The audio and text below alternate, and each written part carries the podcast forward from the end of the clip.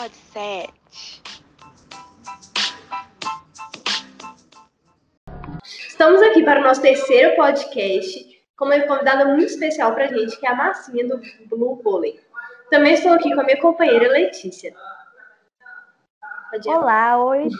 Olá, pessoal, tudo bom? Estamos aqui mais uma vez. Muito obrigada, Marcinha, por ter cedido o seu tempo para a gente e principalmente por ter topado essa ideia doida da gente, que vai se seguir aí por muitos e muito tempo, graças a Deus, se Deus quiser.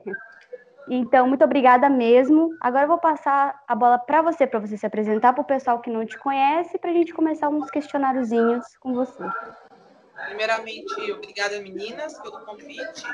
É uma honra poder estar tá, tá falando um pouquinho de mim, poder estar tá ajudando a divulgar esse projeto novo para vocês. Com certeza vai se estender e vai dar muito certo. É, Para quem não me conhece, eu sou a Márcia, mais conhecida como Marcinha, né?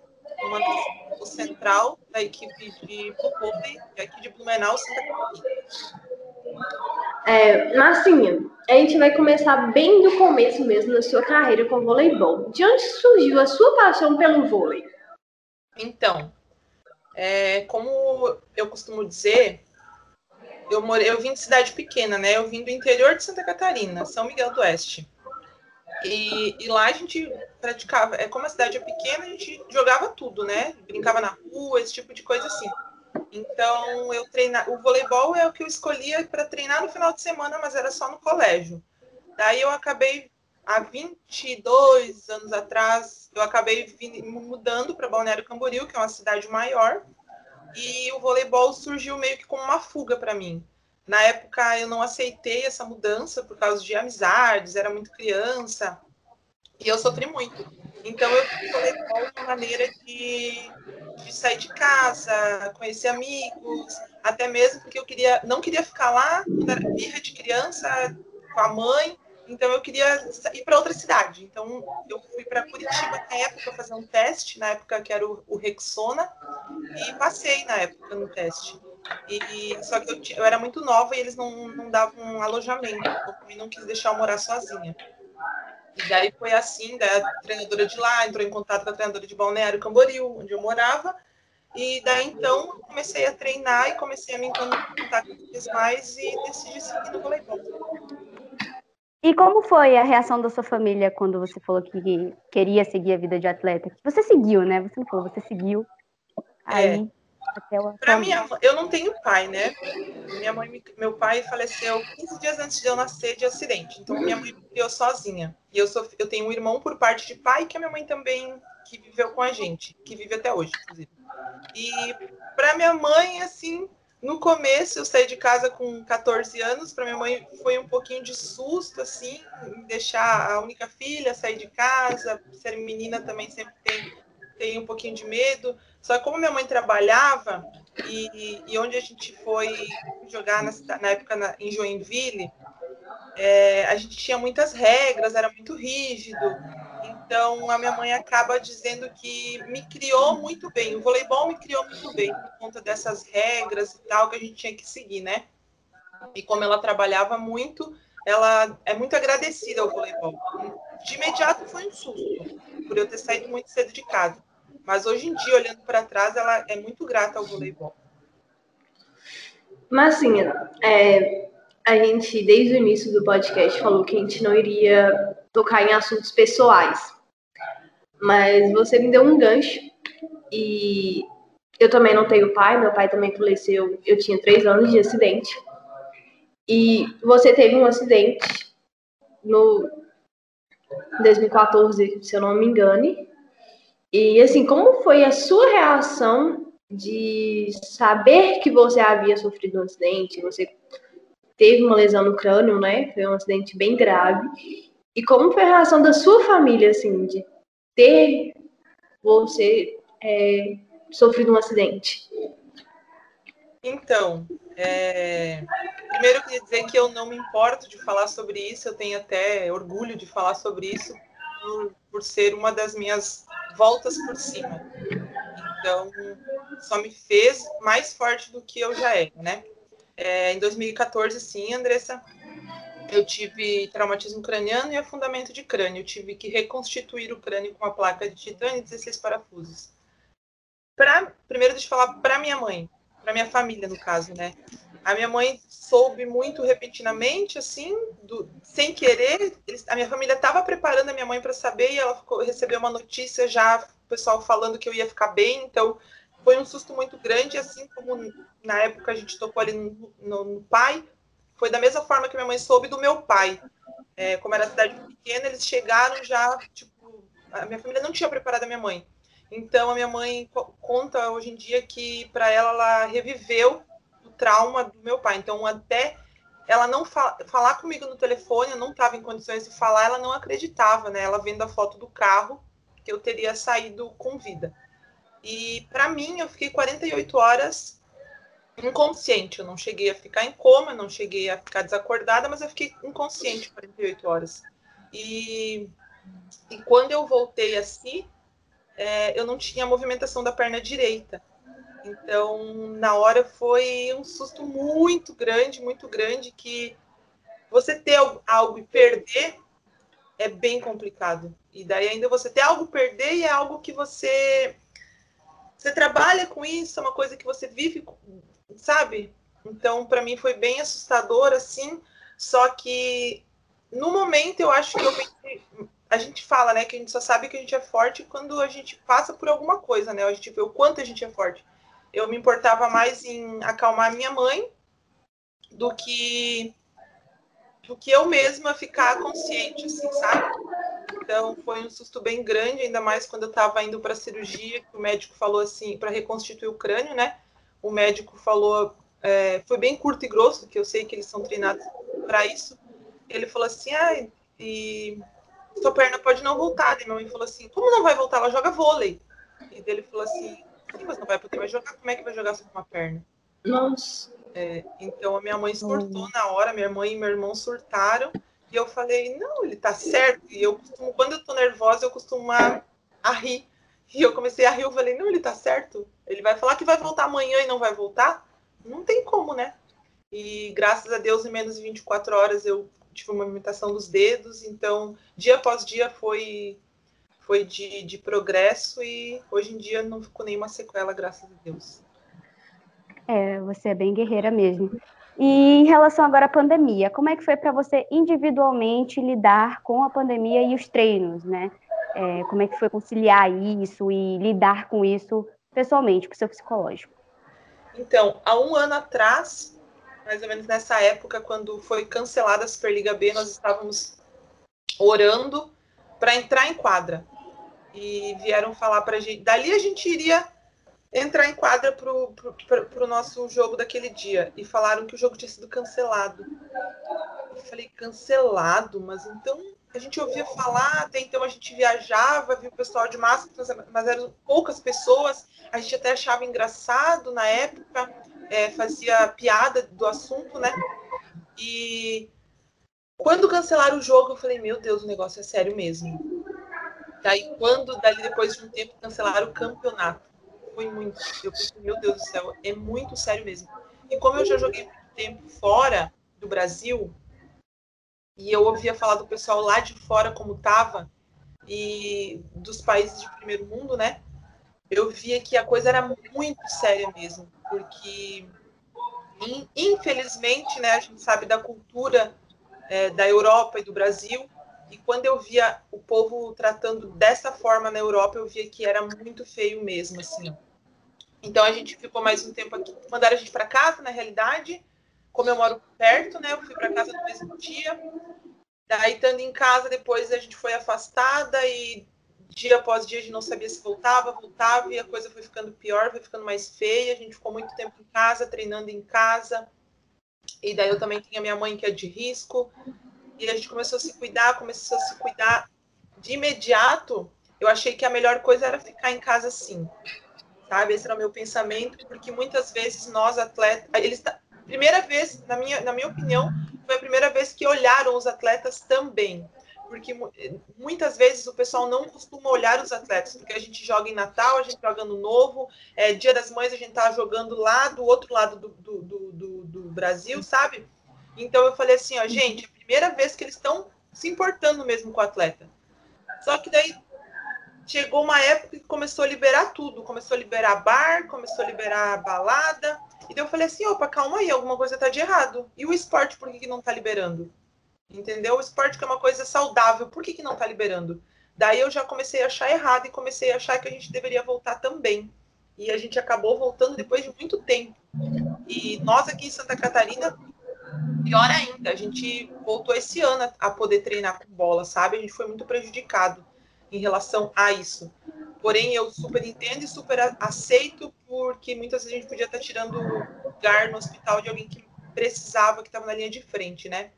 E hoje em dia, eu falo que o meu discurso é que a situação tá feia, porém, assim, ó, como quando a gente voltou, né? Se tá liberado bares, essas coisas, eu acho que o esporte também ou para, ou a gente tem que ter uma, uma um meio termo, né? Vamos dizer assim, não tem por que parar o esporte enquanto as outras coisas não param. Então, essa é a minha opinião.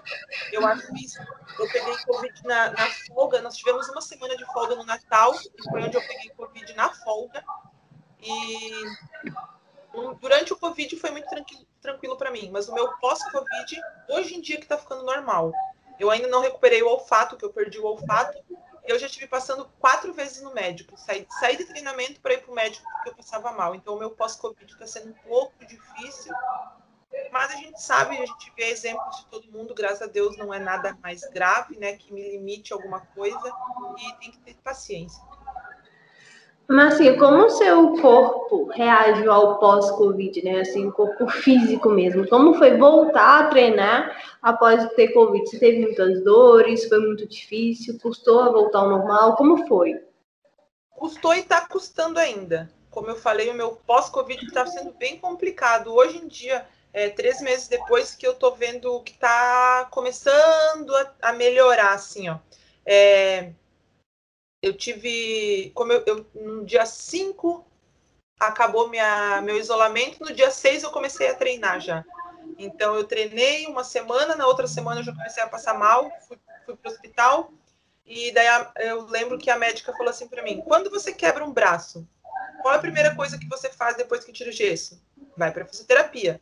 Eu falei, daí eu é. E dela assim, então, você estava com Covid, qual a primeira coisa que você faz depois? Treino normal? Direto? ela se está errada. Então, meu corpo acabou pagando um pouquinho por isso, sabe? E, então, foi. Eu tive que. Daí, daquela semana, eu só podia treinar um período. Foi indo gradativamente, assim. Querendo ou não, a gente tem que respeitar o corpo, né? E, e esse calor que estava fazendo aqui, então, tudo, tudo agravava. Então, foi bem complicado o meu pós-Covid. É, realmente é muito difícil. Eu não peguei ainda, mas já tive familiares que pegaram e até que faleceram. Então, é, realmente está bem difícil a situação da pandemia. Tendo um pouco dessa área da saúde, vamos falar dos seus títulos. A gente sabe que você tem vários títulos importantes. Só que para você, tem um favorito, assim, que você olha e fala, putz, esse aí eu gostei muito de competir por ele. Tem um? Tem, tem eu posso falar assim, ó, o mais recente que foi não desse ano passado que se encerrou, mas do, do ano retrasado que eu estava em Valinhos, ano passado, né, que eu estava em Valinhos, que foi campeã da Superliga B. É, eu também fui uma vez campeã da Superliga B por, por Rio do Sul, mas eu acho que o mais legal, assim, para mim foi muito importante é, é esse da Superliga B em, em Valinhos. Marcinha, deixa eu te perguntar. É, você tem alguma superstição ou oração antes de entrar em quadro? Tenho. É, eu uso um escapulário que eu ganhei da minha mãe. Então, antiga, vou ser bem sincera, antigamente eu já tive mais, tá? Já tive bem mais, assim. Mas aqui eu procuro sempre rezar com ele depois que o pessoal sai do vestiário. Mas em relação à, quadra, eu piso na quadra, não é antes de jogo, não é, é, é, quadra. Eu piso na quadra, eu piso primeiro com o pé direito e toco com a mão direita e faço o sinal da cruz. Agradeço pelo meu local de trabalho e peço para que todo dia, todo dia quando eu vou para treinar, que seja um treino bom. Se eu for para jogar, que seja um jogo bom. Mas eu tenho esse esse ritual é que sempre que eu piso na quadra, independente se, se eu estou passeando, se eu fui ver jogo, pisei na quadra, eu piso com o pé direito e encosto a mão direita antes de entrar na quadra e agradeço pelo meu local de trabalho. Bem, realmente é bem, é uma superstição bem interessante. É, e mediante, claro, a tantos títulos, jogos, times que você atuou, tem um sonho maior dentro do esporte, você como atleta? Porque, assim, a gente tem vários sonhos, né? Mas tem aquele que você ainda quer realizar dentro do esporte? Gente, eu tenho um sonho que quem, quem ouvir e me conhece vai saber, e quem é daqui do, de Santa Catarina, eu acho que vai, e da, das antigas vai me entender mais ainda. Eu tenho muito sonho em ser campeã dos Jogos Abertos de Santa Catarina. Eu não fui ainda, sabe? Sempre porque eu joguei, fui para fora e quando eu jogava aqui, é, disputava a final, era time favorito, perdia. Inclusive, perdi uma final que o meu time era favorito para Blumenau, que eu tô hoje em dia jogando. Uhum. Então, eu digo pessoal que é mais antigo porque não sou tão nova assim. E quando eu comecei, eu joguei jogos abertos, eu era infanto e jogava já nas categorias adulta, compunha as categorias, né? E, e, os jogos abertos antigamente aqui em Santa Catarina era muito legal, assim, o pessoal dava uma importância muito grande. E era desfilava de carro de corpo de bombeiros e era, nossa, era maravilhoso, assim, eu contratava atletas de fora. E eu sou dessa época. Hoje em dia perdeu um pouco o encanto, porém isso ficou, sabe, aqui no fundo, aquele gostinho de eu nunca fui campeão uhum. de jogos abertos. Então eu não quero. É... Eu, eu, brinco até que eu sou um pouco frustrada quanto a isso. Eu não quero encerrar conseguir esse título. É, mas assim, a gente tem algumas perguntas do Facebook e do Twitter. A Gabriela dos Santos perguntou quais são as suas inspirações no esporte, nacionalmente e internacionalmente. Eu, eu, eu tenho muita inspiração pelo Bernardinho, porque eu acho que é uma inspiração gigantesca, assim, eu acho que tenho várias, assim, podia citar várias jogadoras da minha posição, disso e aquilo, mas eu sempre, mesmo internacional e nacionalmente, eu, eu falo do Bernardinho por ele a forma como ele trabalha, é, a forma como ele fala do voleibol e fala da vida. Então, o que, o que ele traz não é somente que você pode usar no voleibol. Se você. Por isso, tanto é que ele dá palestras em empresas e tudo mais, entendeu? Então, eu acho que ele é uma pessoa bem completa e é a minha inspiração. É, temos outra pergunta da Mainara Rossi, que joga no, na equipe de São Caetano. E ela perguntou para você qual é o seu maior quais são os seus sonhos dentro do voleibol. Beijo, Mai. Então, eu comentei esse de, de dos jogos abertos, né? Até eu, ia falar do outro, mas não. Mas agora respondendo a pergunta dela. Eu acho que hoje em dia, na idade que eu tô, é, seria dos jogos abertos, Porém, por outro lado, não como atleta, eu posso falar dentro do voleibol, eu tenho muito sonho em ser treinadora de voleibol.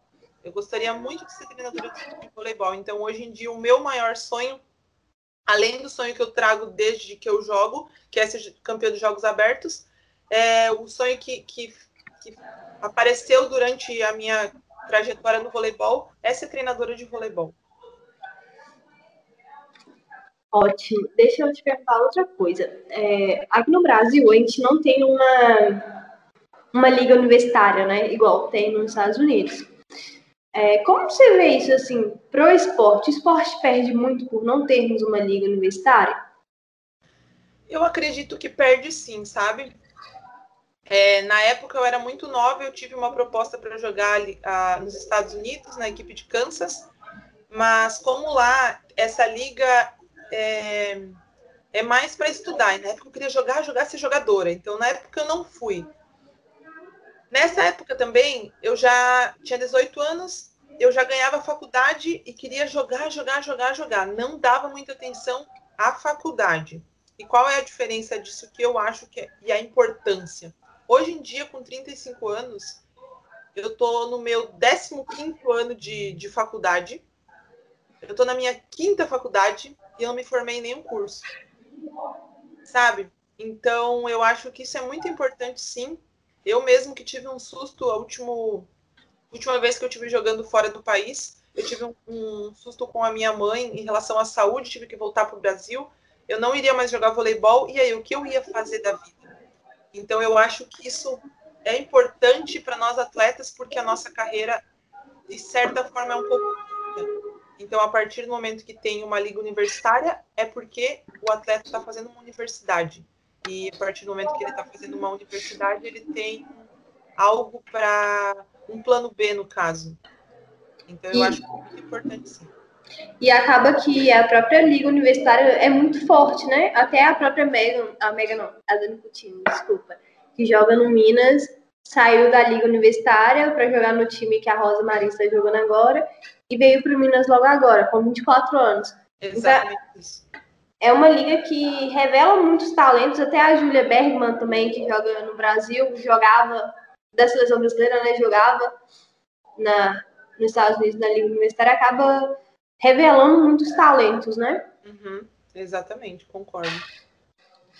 É, só uma última pergunta, é questão sobre a Superliga também tem poucos times, né? Superliga A quanto a Superliga B são poucos times. Você acha que falta investimento para a gente ter um campeonato talvez de ano inteiro, mais longo, por mais que a tabela da Superliga comece em outubro, novembro, por conta dos campeonatos é, da seleção brasileira, né? Seleção nacional e tal. Mas você acha que teria como ter um campeonato mais longo, é, com mais clubes na Superliga? Eu acredito que isso é, hoje em dia é reflexo do, do que vem acontecendo em estado por estado. É, eu acho que a Superliga nada mais é um reflexo do que do, da, do investimento que eles estão dando ao esporte no todo. Então, a partir do momento que você está dando um investimento nas categorias de base, você vai estar tá formando atletas, vai estar tá formando pessoas que vão chegar numa Superliga. É, eu falo muito no exemplo aqui de Santa Catarina, que as pessoas até joguinhos, caso até 17 anos, até 18, fazem 18 anos, não tem mais equipes para jogar aqui. Então acabam migrando para Rio de Janeiro, para São Paulo, para Minas hoje em dia, que tá que, que nos últimos anos está muito bom no voleibol. Então, às vezes a, pessoa, a menina é muito nova, tem, tem, que, tem que morar longe, fora, não é sempre que dá certo acaba desanimando, acaba sofrendo e, e acaba desistindo. Então, isso vai refletir lá na frente quando tem uma, uma atleta que vai se tornar uma jogadora de Superliga. Então, eu acho que falta investimento sim, mas falta desses que começar lá de baixo. Não adianta começar, ah, Superliga, porque a equipe vai jogar uma Superliga, muitas vezes vai jogar uma, acho que tudo tem que ser planejado, tudo vai de um planejamento. Senão acontece aquelas equipes que são formadas do dia para a noite, jogam uma Superliga, é, o nível é muito abaixo das outras equipes, infelizmente, e acabam em um ano começando e terminando. Então eu acho que também isso não é legal. Então eu acho que falta investimento sim, porém um investimento geral. Começar lá de baixo, dia após dia, ano após ano, para depois lá em cima colher os frutos. Ótimo. Letícia, você tem mais alguma pergunta? Não, Oi? amiga, agora pode, agora pode meter o, o louco no quiz que a gente tem também, que é o nosso quadro aí. O nosso quadro. Ai, meu Deus. Gente, vocês que estão ouvindo é um agora, quiz. não é percam, um assistam lá o quiz que eu fiz com a Ju, viu? Mas eu vou contar para vocês que a Ju roubou. Olha, não foi bem assim, viu, gente? A Ju, a Ju contou que havia roubado. Mas assim, a gente tem um quadro chamado Ajude o Zé. O que, que seria Ajude o Zé? Ajudar o Zé a montar a seleção que ele levaria para Tóquio. Sabemos que Tóquio está logo aí. E é difícil porque tem várias jogadoras muito boas para a gente montar. Então dá uma ajudinha pro Zé. Quem você levaria para Tóquio em 2020? Na verdade. Além de você, é claro. Na verdade, 2021. Eu vou te falar que tá complicado para te ajudar, viu? É, tenho focado muito na minha. Sem fugir da pergunta, viu? Eu tenho focado muito na minha equipe. Eu acho que você tem que levar a minha equipe. Leva o Blue Vôlei, Zé, e, é, e é isso, Zé. Não, não consigo te ajudar de outra forma senão dessa agora. Tá fugindo da pergunta, Marcinha? Não, mas eu acho, porque hoje em dia. Vamos esperar. Vamos fazer essa pergunta depois que acabar a Superliga, daí a gente conversa? Pode Ele ser, te claro. perdoa nessa. Ele te perdoa perdoar. nessa. Então, fechou. Claro. Por enquanto, vamos levar o Blue Vôlei. Vamos levar o Blue Vôlei. Vamos levar o Blue Vôlei. Apoio, assina embaixo.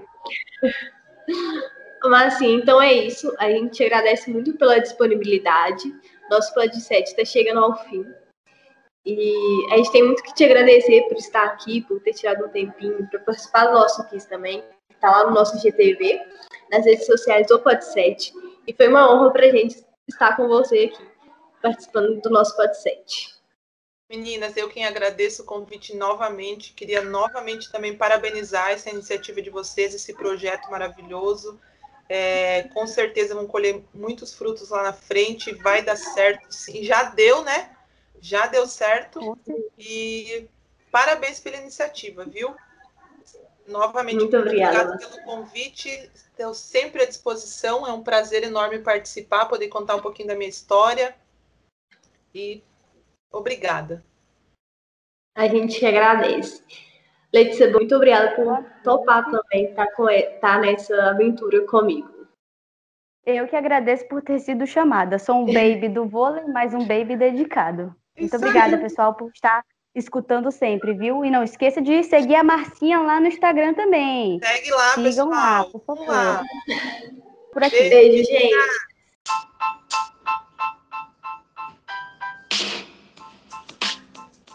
Pode ser.